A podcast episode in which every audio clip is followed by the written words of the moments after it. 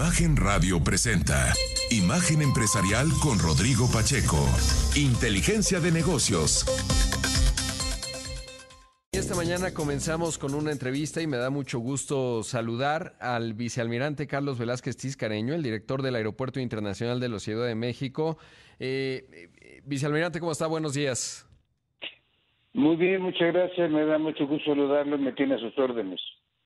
Gracias eh, por tomar esta comunicación. Y evidentemente uno de los temas clave pues tiene que ver con lo que se publicó la semana pasada en cuanto al decreto, el reducir el volumen de operaciones por hora en el Aeropuerto Internacional de la Ciudad de México a partir del 29 de octubre y saber eso qué va a implicar en términos de la operación y desde la óptica de la dirección del aeropuerto.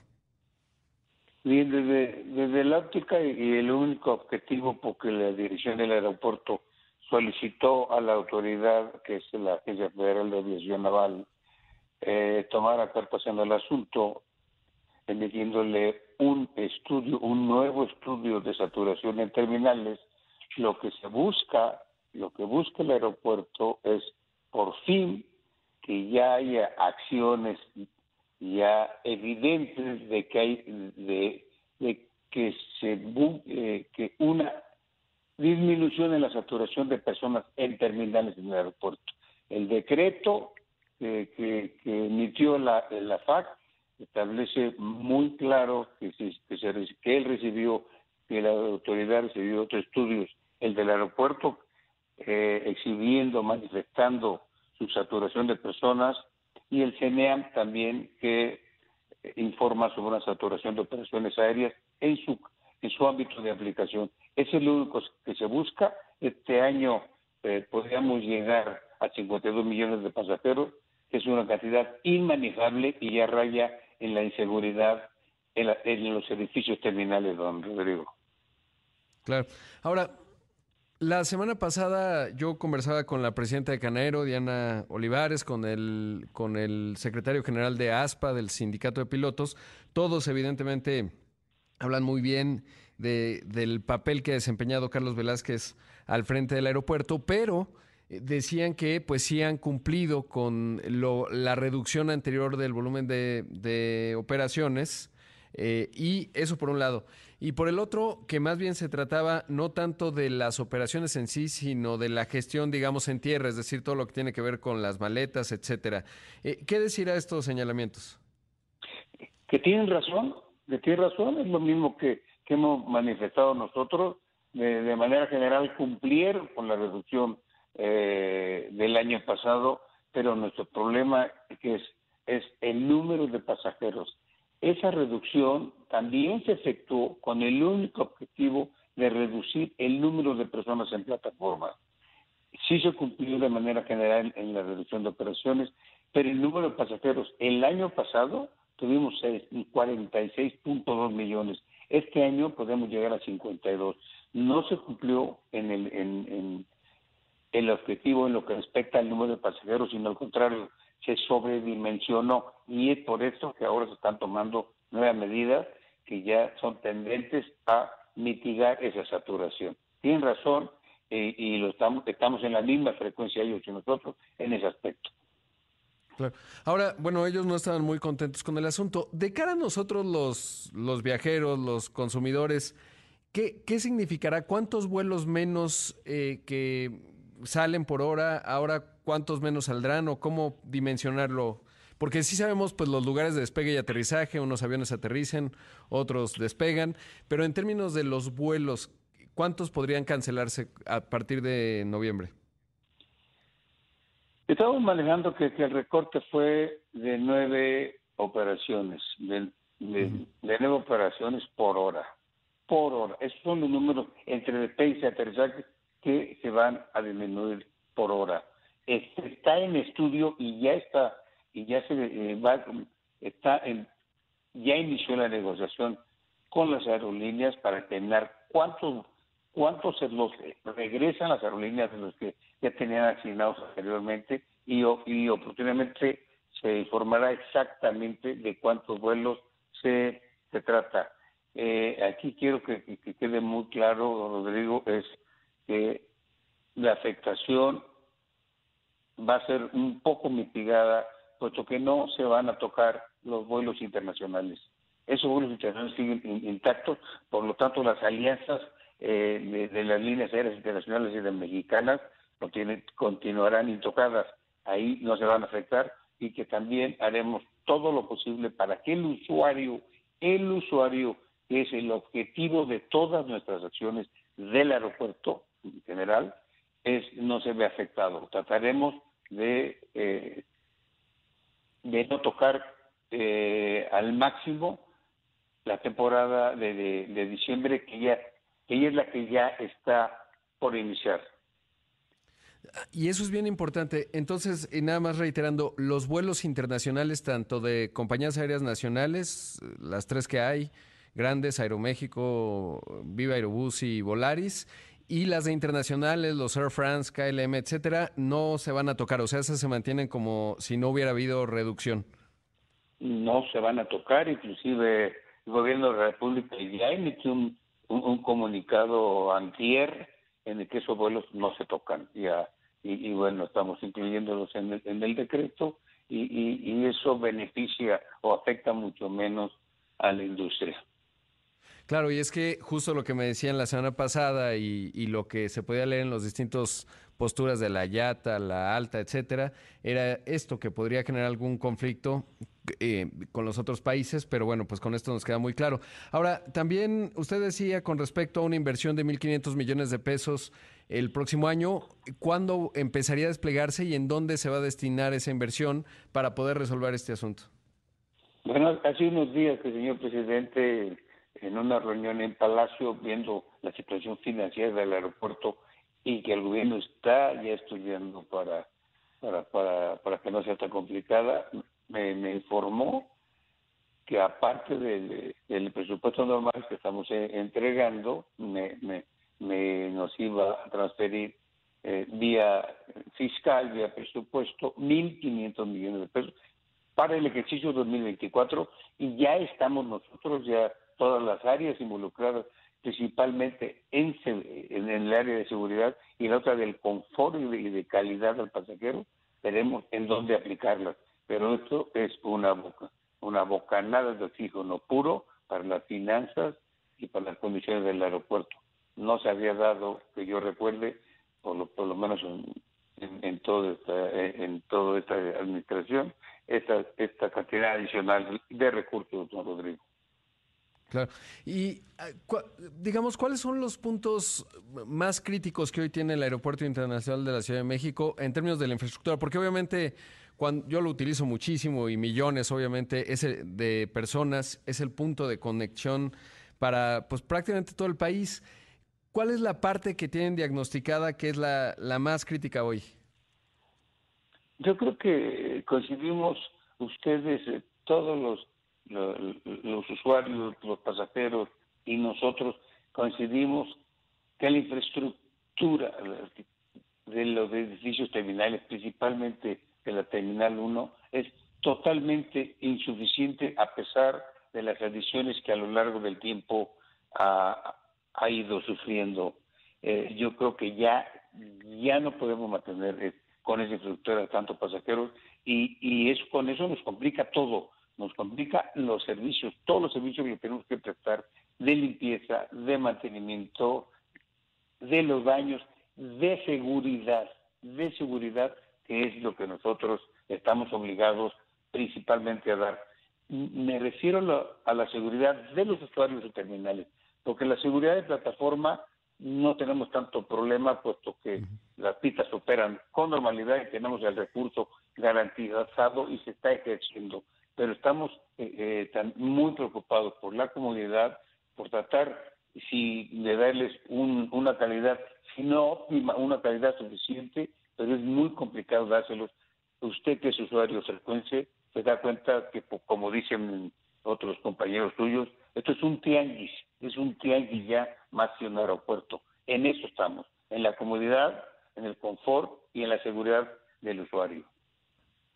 Pues eh, gracias por la entrevista. Por supuesto, Eh, estaremos obviamente muy atentos, eh, muy atentos a toda la industria también, pero era bien importante escuchar de voz del director del Aeropuerto Internacional de la Ciudad de México cuál es el racional y sobre todo pues ahí muy claro la parte de los vuelos internacionales que era importante. Vicealmirante Carlos Velázquez Ciscareño, muchísimas gracias por la entrevista. Gracias, don Rodrigo, me tiene a, a sus órdenes y un abrazo. Un abrazo, muchas gracias. Vamos a hacer un corte. Esto es Imagen Empresarial. Regresamos en un momento con más. No le cambie, por supuesto, invitarle a que me escriba en arroba rodpack. Regresamos en un momento. 6 de la mañana con casi 17 minutos. Esto es Imagen Empresarial. Como cada lunes, esta mañana nos acompaña Brian Rodríguez Ontiveros, analista bursátil de Monex. Brian, buenos días, ¿cómo estás? Muy buenos días, Rodrigo. Un saludo cordial a ti y a todo el auditorio. Gracias por tomar esta comunicación. Brian, la semana pasada la Comisión de Cambios anunció que iba a reducir eh, justamente las coberturas cambiarias. Eso tuvo una incidencia en el tipo de cambio. Creo que valdría la pena eh, que le explicaras al público, uno, esto qué implicación ha tenido en el tipo de cambio y por qué, cómo, cómo lo observas, lo analizas. Claro, sí, e, esto, eh, esta noticia, como bien comentas, la semana pasada generó una volatilidad importante eh, en el tipo de cambio, de hecho observábamos niveles de 16.70, los cuales en, en, un momento llegaron a tocar casi los 17.20 durante, la, durante esa sesión y el transcurso de la próxima. Este anuncio, ¿qué, qué implicó? Bueno, cabe, cabe recordar que estas subastas de liquidez comenzaron durante febrero del 2017 con toda la intención pues de mejorar este, los, la liquidez en un contexto de alta volatilidad en el que se encontraba el mercado este, en esos momentos, ¿no? Al momento de salir esa liquidez del mercado, en estos momentos, pues los bancos que traían cierta posición en estas subastas se cubren también dentro del mercado spot comprando dólares para compensar ese vencimiento del cual es que se está reduciendo, ¿no? Esto pues prácticamente ha generado o ha provocado una mayor volatilidad en la divisa con un buen movimiento en el rango respecto al que se veía en ese momento actual de 16.70, 16.75 aproximadamente, y esto pues prácticamente ha disparado el tipo de cambio en un movimiento alcista. Habrá que, mantenernos atentos a ver cuál, cuál es la próxima, los próximos movimientos del tipo de cambio, pero creemos que con esta noticia, al menos este podríamos estar observando ya rangos muy similares a los que observamos al comienzo del mes de agosto, por ahí de los 16.90, pero también un poco más alto quizá podría ser el próximo nivel, buscando a lo mejor los 17.30, que ha sido un nivel en el que se ha estado manteniendo prácticamente durante los últimos tres meses. Oye, Bran, luego además tuvimos el resultado del Producto Interno Bruto definitivo ya con la nueva base de 2018, un crecimiento de 3.6%, y eso ha llevado a que tanto el Banco de México ajuste su proyección de crecimiento a 3% en 2023 y prácticamente, pues ya ustedes lo, lo venían haciendo. Eh, ¿qué, ha, ¿Qué ha generado ello en los mercados? ¿no? Son datos realmente positivos. Sí, datos positivos, muy en línea, como bien comentas, con nuestros últimos este también pronósticos, recordando que lo, tenemos ubicado para finales del año en 2.95%. Creemos que esto sí ha estimulado ciertos sectores del país, algunos han visto beneficiados particularmente por el aspecto también del nearshoring. En, en ese sentido vemos que la región norte ha sido una de las que mayor dinamismo económico también ha venido presentando, ha habido una mayor también cantidad de apetito por inversiones. Este, entonces, eh, creemos, lo, vemos como un aspecto positivo. Esto también podría abonar a lo mejor a lo que podría venir haciendo la, también este Banco de México en cuanto a la decisión de política monetaria, muy similar a, algo que se, que se observa en Estados Unidos, que los datos económicos son los que vienen dando este impulso, ¿no? También recordar que el, el dato de la primera quincena este de inflación en México fue pues ligeramente en bueno, ligeramente en línea con el estimado, pero destacaba los riesgos de un repunte de la no subyacente, algo que también ya ha estado retomando Banco de México. Entonces, en ese sentido, creemos que ambas, la combinación de ambos datos económicos pues podrían ser tomados con cautela por, por Banjico y tampoco esperaríamos cambios en cuanto a términos de, de política monetaria para lo que resta del año. Claro. ¿Y los mercados cómo han reaccionado? ¿Se estuvieron positivos después de los datos y el mensaje del informe trimestral? Este, en cuanto a los mercados accionarios en nuestro país, observábamos una volatilidad importante también después de que se anunciara este, este, este, perdón, este recorte a las coberturas cambiarias. Veíamos que el IPI se perdía durante esa sesión casi 2.5%, el cual recupera ligeramente el cierre del, del, de la sesión, perdón, de la, de la semana, pero sí hemos observado esa volatilidad importante. No, hemos observado un desempeño positivo durante las últimas semanas. Creemos que también después de la temporada de reportes corporativos los mercados se han mantenido también con cierta cautela, muy atentos a, particularmente algunos nombres que han venido resultando con mejores cifras. Destacaríamos, por ejemplo, internamente nosotros dentro de nuestras favoritas de la Bolsa Mexicana de Valores, emisoras como Cemex y FEMSA con un desempeño positivo en todo lo, en lo que va en todo lo que va del año pero te digo, en, general, durante el último mes, el mercado accionario se ha mantenido un poco cauteloso. Gracias, Brian, por el análisis eh, y, por supuesto, pues muy pendientes de estos dos aspectos que ya explicabas. Uno, pues los datos, el efecto en los mercados, cierta volatilidad. Dos, eh, lo que tiene que ver con el tipo de cambio y lo que hemos observado en cuanto a, pues ya este nivel de 17, pero sin esperar recortes de tasas en lo que resta de este año. Muchas gracias.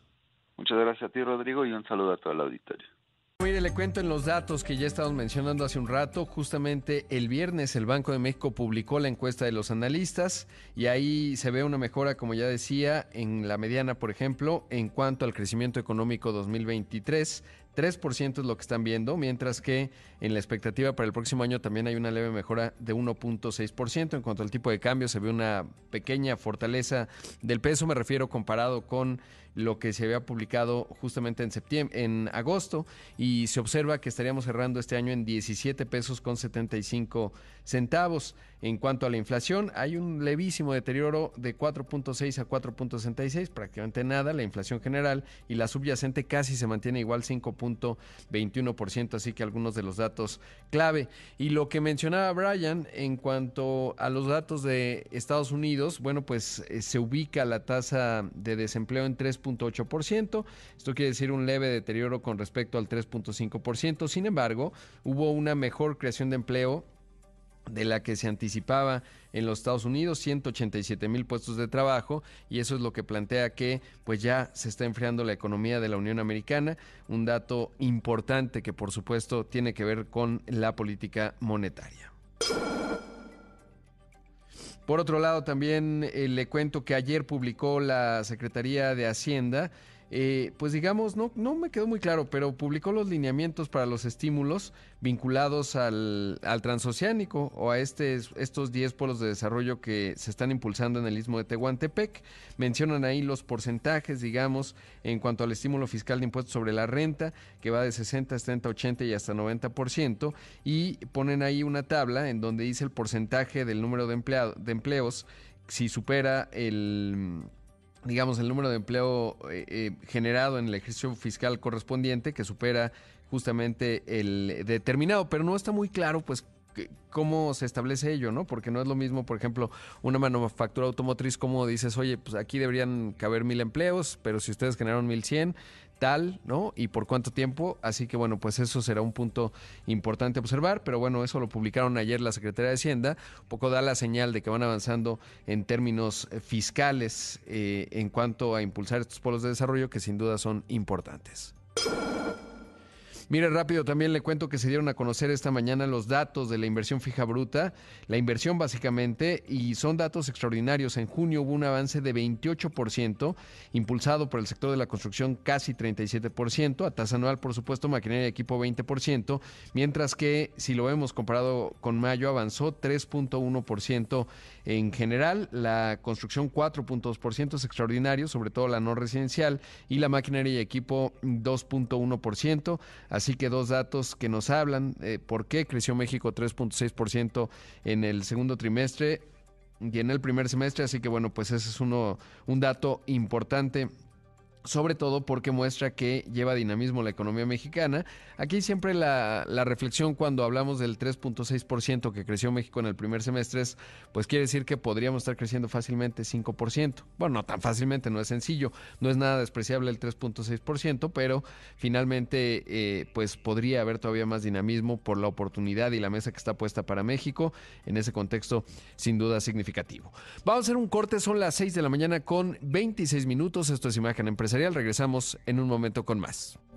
La mañana con 30 minutos, esto es Imagen Empresarial. Estamos eh, contactando a Marco Oviedo, Estrategia para América Latina de XP Investment, en lo que establecemos bien la llamada. Le cuento que Moody's, esta compañía de calificación, informó que revisó al alza su proyección de crecimiento para nuestro país en 2023, pasando de 2.4 a 3.3%. Es un aumento significativo. Esto lo da como parte de un análisis eh, global, digamos, no es específico a México, es decir, no emitieron un posicionamiento con respecto a México. En realidad, hacen una actualización de cómo están viendo el avance económico del mundo. Evidentemente, un país como China, por ejemplo, eh, disminuyó lo que están viendo en términos de crecimiento para la segunda mayor economía del planeta, que sin duda es un, eh, pues es un motor clave, sobre todo para América Latina. Le cuento cómo se ven algunos de los eh, números. Por ejemplo, para Estados Unidos están proyectando que en 2023 el crecimiento sería de 1.9%, es una mejora también con respecto a lo que tenían anteriormente. En cuanto a eh, justamente, por ejemplo, Brasil, ahora que hablamos de China, eh, presenta un avance de 2.3%, interesante. Como ya le decía en el caso de México, 3.3%. Y en cuanto a China, estarían observando un crecimiento económico de 5%. Obviamente la Argentina, una recesión, una caída de 3.5%, le ha pasado mal a Argentina, mientras que eh, Alemania, por ejemplo, una caída también de 0.3%, interesante, eh, y otros países como Francia, un avance de 0.7%, así que algunos de los datos que actualiza, pero sí llama la atención, es una mejora sustancial con respecto a México, el 3.3% de crecimiento económico. Y ya está con nosotros Marco Oviedo. Marco, ¿cómo estás? Buenos días, qué gusto. Muy bien, muy bien. Buenos días, Rodrigo.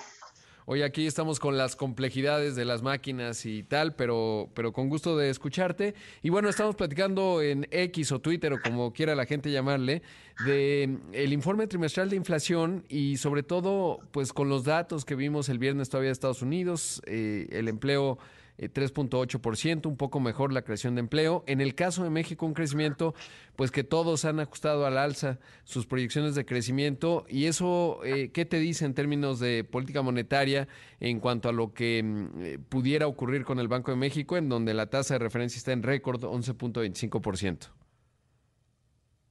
Lo que hemos estado platicando, ¿no? Y, la gobernadora eh, Rodríguez, que pocas veces tenemos la, oportunidad de escucharla, eh, yo me quedo con la frase que dijo, necesitamos de más tiempo. Y sin duda que la economía esté fuerte, que siga creciendo pues, a una tasa relativamente elevada para una economía como México, que es 3.6, pues es un argumento más para no este, adelantarse o, tener la presión de recortar, ¿no? Hay otras economías latinoamericanas que ya empezaron a recortar sus tasas, Brasil, Chile, y hay una gran expectativa de que México ya lo empiece a hacer pero creo que la Junta de Gobierno está incómoda porque según yo, eh, pues la Reserva Federal todavía no manda la señal que ha dejado de subir tasas y la otra es que la inflación subyacente pues sigue estando en un nivel elevado, pero está bajando, ¿no? Eh, pero sí, con respecto a tu pregunta, pues la economía creciendo a 3.6, pues ¿para qué recortar ahora, no? Sí, claro. Y, y, sobre todo, yo pensaba y en lo que platicábamos, yo eh, consideraba que en febrero a lo mejor podría ser, porque va a venir la cuesta de enero, eh, la inflación de enero de 2000, de este año 2023 fue alta. Te acordarás ese síncope que tuvo, que el banco aumentó en 50 puntos base, y a lo mejor ya en febrero pues, pues va a haber ahí la posibilidad de que eso ocurra, considerando la inercia con la que cerremos, ¿no? Que ya se empieza a ver una desaceleración en Estados Unidos hacia el cuarto trimestre. Yo creo que vamos a ver una desaceleración en la economía, ¿no? El, el, empleo en Estados Unidos está mandando esa señal. Obviamente no es una caída, sino más bien un crecimiento menos dinámico. Las exportaciones pues siguen estando relativamente bien, que es un indicador también que te da eh, cierta sensibilidad. Y en México las importaciones de consumo se cayeron un poco. Digo, fue solo un dato, pero hay que ver Sí, hay ya también signos en julio y agosto de que la economía mexicana está acelerando. Pero, eh, nuevamente, yo creo que Banco de México va a esperarse, como, como lo, lo ha dicho, pero la tasa está muy alta, ¿no? Si estuviéramos en 8.5, 9, ahí sí, pero 11.25, ellos tienen espacio para hacer un ajuste y evitar pues algún otro efecto, ¿no? Por eso yo no estoy tan convencido de que no se descarten recortes este año, ¿no? Obviamente ahora se ven muy difíciles, pero, pero yo estaría todavía atento a los datos. Claro. Y, y, sobre todo, bueno, es interesante en México y me gustaría saber tu reflexión con respecto a lo que observas en Brasil, en términos que desde el, desde el discurso político plantean los presidentes, tanto López Obrador como Lula, me da la impresión que en México el nivel de presión es bastante menor, ¿no? Es decir, desde el poder político no se le pone tanta atención, al menos sí lo percibo, pero me gustaría saber cómo lo ves tú, sobre todo que tienes la visibilidad diaria de dos países, muy parecidos en algunas cosas, en otras no. Lula sí muy diferente a López Obrador en ese sentido, porque él quiere que la economía crezca. Eh, él tiene esta memoria de su primer mandato, que fue muy bueno, que tuvo los beneficios de las reformas de Cardoso, todo el tema de los commodities, China, y, Brasil creció muy bien bajo su mandato, ¿no? Entonces esa es la promesa que él dio. y parte de su frustración es de que desde su punto de vista el Banco Central en Brasil debería de recortar tasas más rápido, ¿no? Eh, pero pues bueno, lo que se ha discutido aquí y, el mismo eh, eh, ministro de Economía de Lula reconoce que pues no quieren que bajen las tasas, pero también que suba la inflación. Entonces están en, un, en una discusión continua pero sí Lula lo que quiere es crecimiento y lo va, a hacer, lo va a hacer a través de más gasto fiscal, que eso también no ayuda a, la inflación y bueno, el Banco Central por ahí va a tener un problema más adelante y por eso sí, si bien se esperan recortes en Brasil, no tan eh, agresivos como en Chile, por ejemplo. Y en México yo creo que López Obrador eh, está dejando al Banco Central hacer su trabajo. Eh, creo que le gusta más bien un peso fuerte, que eso también ayuda eh, el hecho de que las tasas de interés en México estén altas. Yo creo que el, el, argumentar que en su administración el peso más bien se apreció, cuando en otras administraciones pues, estábamos acostumbrados que el peso siempre se depreciaba, puede ser un punto de capital político importante para sus objetivos. ¿no? Entonces López Obrador yo creo que va a dejar al Banco Central hacer su trabajo. Hay presiones en Hacienda por un peso fuerte, por ejemplo, ¿no? Están teniendo menos ingresos por el eh, impuesto al valor agregado y, pues tienen que pagar más intereses sobre la deuda, pero no sé hasta cuánto esas eh, presiones de Hacienda vayan a influir a Bajico. Claro, y se refleja, o al menos sí lo interpreto, con la decisión que vimos la semana pasada en cuanto a la comisión de cambios, ¿no? Tiene lógica, obvio, o sea, no, no, no es una decisión que se aparta, digamos, de una lógica técnica en función de cuándo nacen estas coberturas, etcétera, pero sí en esto que, que mencionas, ¿no? Finalmente Hacienda se da cuenta que un peso excesivamente fuerte tampoco es tan positivo. Sí, la decisión que toma la Comisión de Cambios es totalmente eh, esperada, hace todo el sentido y abona pues, a que el peso pues, siga siendo una moneda que se determina por factores de mercado. ¿no? La pregunta que se están haciendo todos en este momento es si va a aprovechar el momento el gobierno para acumular reservas, ¿no? que yo creo que debería, ¿no? No sé si esa discusión se está dando dentro de la Comisión de Cambios, pero es precisamente en estos momentos de estabilidad cambiaria que cuando eh, resulta atractivo incrementar el saldo de las reservas. Está bien que ya ha avanzado tanto la liquidez del peso y quizá las reservas no son tan relevantes como lo eran, en, por ejemplo, en 2008, ¿no? Pero yo creo que siempre será bueno tener ahí un stock más, sobre todo porque después el gobierno va a necesitar dólares, ¿no? Eh, y, principalmente Pemex.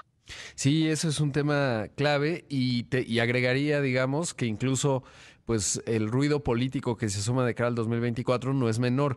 No, no estoy tratando de comparar, por supuesto, 1994 con ahora, eran otras condiciones, otro régimen de tipo de cambio, pero sí que viene bien, sobre todo cuando te asomas a cierto grado de turbulencia eh, y, y, esto que el presidente comprometió a darle respaldo total a Pemex y eso pues pone en un aprieto a Hacienda y es ahí en donde tiene mucha lógica el tener dólares. Marco, debo hacer un corte, pero te pediría la bondad de tu tiempo para hablar un poco más eh, y conversar justamente pues de, un poco de lo que hemos estado hablando, eh, cómo se ve la economía mexicana, eh, sobre todo en lo que resta el año y hacia el 2024, y qué tanto observas desde el análisis económico que el ruido justamente político puede ser un factor, sobre todo porque también el gasto disminuye ante la incertidumbre, la inversión baja, aunque ahorita tuvimos un dato extraordinario que dio a conocer el INEGI, pero bueno, lo platicamos regresando al corte. Esta mañana está con nosotros Marco Viedo, estratega para América Latina XP Investment. Volvemos.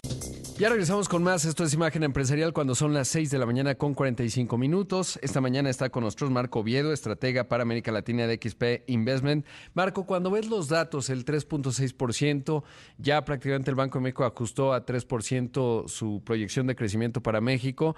Primero saber dónde la ves tú y sobre todo cuál es la explicación que le asignas eh, a estos datos, pues que sí diría sorprendente. Revisaba que justamente en septiembre del año pasado, en la mediana se veía un crecimiento de 1.4% para este año y ya estamos al doble, más del doble. Sí, nosotros tenemos 3.2% para este año y 1.6% para el próximo año. Ahora, yo entiendo que al principio de año estaba la expectativa de que pues, Estados Unidos iba a caer en recesión y seguramente pues todos los economistas incorporaron eh, esta expectativa en los pronósticos de México. Yo me incorporé en marzo en XP y empecé a, este, a ver los números con mayor detenimiento y sí vi que el crecimiento del primer trimestre había sido muy bueno. Eh, el sector servicios se está recuperando de manera eh, orgánica, yo creo, porque si tú recordarás, pues México fue de los países que no recibió apoyo fiscal durante la pandemia y el sector servicios pues fue el más golpeado. Y eh, yo creo que este sector pues está saliendo de la pandemia y está teniendo esa recuperación orgánica que se repitió en el segundo trimestre. Y eso le sumamos lo que mencionabas antes del corte, que hay un incremento de la inversión pública por estos proyectos que el gobierno está impulsando, el tren, eh, la, refinería, etcétera, que ha eh, puesto al sector de la construcción en una senda de recuperación también. Ahí la duda es, bueno, ¿qué tan eh, estable va a ser ese crecimiento en la construcción y como te decía también antes del corte, si efectivamente vamos a ver a la economía ya perdiendo fuerza en la segunda mitad del año. Yo creo que sí, y de hecho tengo crecimiento cero en el último trimestre del año, y eso es lo que me da el 1.6 para el próximo, que si no es el caso, y creo que es lo que está esperando Banco de México, que, que, haya un crecimiento un poco más débil, eso te da un 2, que es lo que tiene el Banco de México el próximo. Entonces va a depender si efectivamente vamos a ver esta desaceleración, no, no recesión, desaceleración de la economía, porque pues el mercado laboral está eh, eh, muy fuerte. Ya vimos que la tasa de desempleo quizá incrementó un poco en, en, julio en México, en Estados Unidos también está incrementando. Yo creo que eso no es sostenible y sí vamos a tener que ver eh, un incremento en el desempleo y en la actividad. Sí, qué interesante lo que mencionas porque mm, ahorita que estaba revisando los datos nuevamente de la formación bruta de capital fijo, eh, pues un es histórico, el 28% tasa anual, 3.1% con respecto a mayo. Ahora lo ha complicado un poco el INEGI, pero si uno va al Banco de Información Económica, pues sí, es prácticamente un nivel récord que ahorita por lo menos viendo la gráfica, pues no se ve desde hace, pues no, ¿no? O sea, está, digamos, el número absoluto, 116 es extraordinario, pero me ha llamado mucho la atención el, todavía no desentraño el, el misterio de la construcción, sobre todo porque hasta donde lo veo, digo, hay que meterse un buen, unas buenas horas a las cifras, pero pues lo de la refinería teóricamente ya quedó computado. Lo del aeropuerto, la IFA también. Es como que no me queda muy claro de dónde surge ese crecimiento, porque claramente es en obra obra pública, o sea, tampoco es que estamos viendo un aluvión de carreteras o algo por el estilo, entonces no, no sé exactamente cómo, cómo está computado esto, digo, ya lo iremos averiguando, pero no, tú tienes visibilidad, ¿qué lo explica específicamente? El tren también ya acabó. Lo que ha dicho INEGI, ¿no? Que es obra pública. Eh, desafortunadamente no tenemos mayor detalle. Probablemente también haya algo de privado, pero quizás sea menor. Y, está también por la expectativa de que si, por otro lado, todas estas expansiones de las empresas para eh, exportar más o que vengan empresas a instalarse ya se vaya a reflejar también en ese en ese sector en los siguientes meses, ¿no? Pero si no es el caso, entonces sí eh, veremos una, una caída nuevamente. Bueno, no caída, ¿no? una estabilización a tasas un poco más normales, ¿no? Claro. Eh, y, la otra es también el incremento al salario mínimo, pues es un factor, ¿no? Que genera demanda agregada. Es decir, el aumento en los salarios no es un tema tampoco menor, por lo menos pensaría que explica parte de la recuperación de los servicios. Bueno, no solo del salario mínimo, yo creo que todos los salarios eh, están incrementándose en términos reales, eh, lo cual pues hace que la masa salarial junto con el empleo no siga creciendo a una tasa muy importante y eso pues es eh, el fundamento para el crecimiento del consumo ¿no? eso es lo que puede mantener a la economía transitando en una simple desaceleración una, nada nada grave. Eh, y bueno vamos a ver si si esto se mantiene. Que nuevamente yo tengo mis dudas porque cíclicamente ya deberíamos ver efectos tanto de tasas mayores en Estados Unidos como acá y ver que esta recuperación orgánica que está teniendo el sector servicios se estabilice y vaya hacia la tendencia. Claro. Eh, oye, Marco, y ya por último, eh, saber eh, dos, dos preguntas. Una, ¿Qué tanto a Brasil, eh, o sea, qué tanto es noticia, se discute lo que está ocurriendo en China? Porque la última vez que vimos que China desaceleró, Brasil tuvo un impacto significativo, sobre todo porque es un gran exportador de soya y de, otras materias primas. Eh, ¿Qué tanto está pesando en ello? Y luego saber ¿Cómo es el ecosistema de información, análisis, periodismo económico allá en Brasil? ¿Qué tan sofisticado es? Eh, si es más que en México o, cómo lo compararías? Porque creo que es bien útil eh, saber, sobre todo, que Brasil es un país, ya decía yo, con ciertas dinámicas parecidas a México. Es una preocupación porque, como te decía, el gobierno quiere que eh, Brasil vuelva a ser aquel Brasil de Lula del primer término que, fue muy bueno. Eh, sí les preocupa que, no esté levantando. Eh, ahora ellos están buscando pues tratar de incrementar el comercio con, la región, ¿no? Con, con Argentina, que también está en problemas, pero pues es uno de los principales socios, con eh, el resto de, de América Latina, con Europa. Y, todos los productos, digamos, que, que, Brasil principalmente exporta soya, carne, todavía está teniendo buena demanda de, China, ¿no? Veremos hasta dónde eh, empieza ya a impactar, pero sin duda es una preocupación. Y el otro factor que, que, le afecta cuando China no viene bien es que la inversión extranjera directa también es mucho menor la inversión extranjera directa de China es bien importante y, en un momento en que empiecen a tener problemas allá, pues también esa, ese factor va a ser el que le va a restar a la, economía. Y respecto al, periodismo financiero, yo creo que es bastante eh, similar al, al de México. Yo te diría, y esta es mi opinión personal, si hay un sesgo de los medios a ser pro Lula, lo cual me llama mucho la atención entonces tienden a, sesgarse hacia las noticias que van para la narrativa que la economía brasileña pues, va a mejorar bajo, bajo Lula.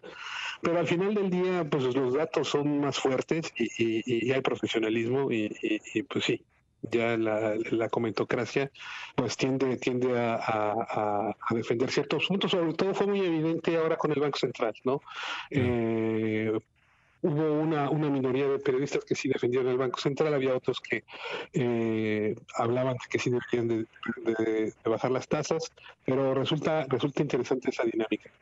Qué interesante lo que nos cuentas. Marco, como siempre, un gusto, un abrazo. Muchas gracias, Rodrigo. Te mando un fuerte abrazo y, y, con gusto platicar contigo y tu auditorio. Ahí escuchamos a Marco Oviedo, estratega para América Latina de XP Investments. Rodrigo Pacheco, Inteligencia de Negocios.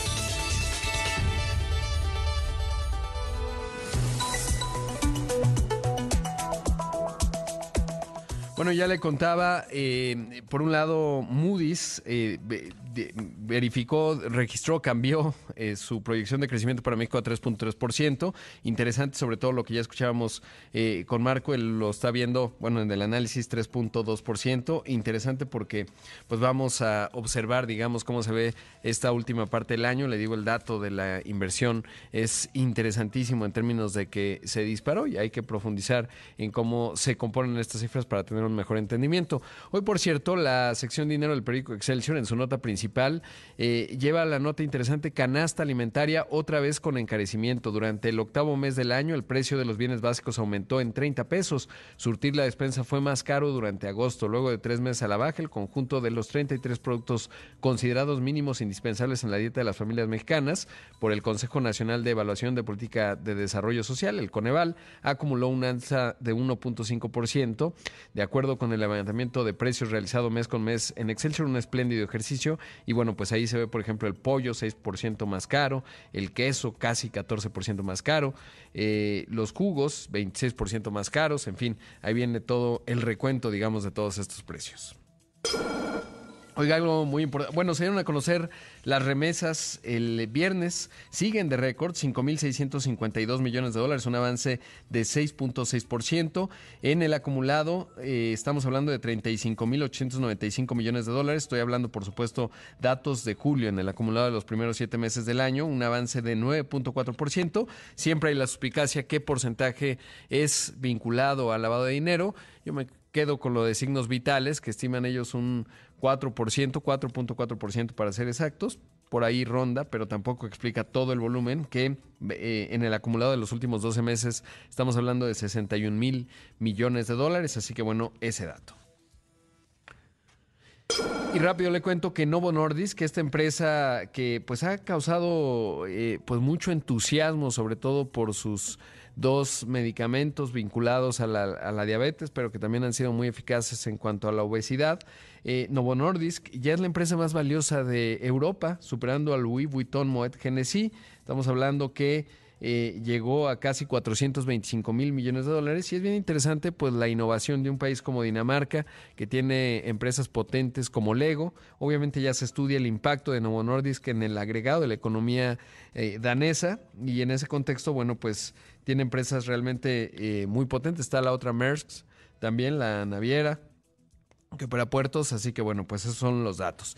Llegamos al final de una edición más de Imagen Empresarial. Como siempre, agradecerle mucho que me haya acompañado, que nos que arranque con nosotros esta semana. Todavía un abrazo y un saludo a todos los niños que ya van rumbo a la escuela, bien peinaditos seguramente y peinaditas. Eh, como siempre, muchas porras y mucho ánimo. Ahora que ando por algunas ciudades del país, siempre llegan de, soy del club de los que hacen ejercicio, así que toda nuestra admiración y porras porque la necesitan para arrancar esta semana. Quédese con Pascal Beltrán del Río, que tiene mucha y útil información que usted necesita escuchar. Soy Rodrigo Pacheco, lo veo en los distintos espacios de Imagen Radio, también en Imagen Televisión. Que tenga un excelente lunes. Imagen Radio presentó Imagen Empresarial con Rodrigo Pacheco. Inteligencia de negocios.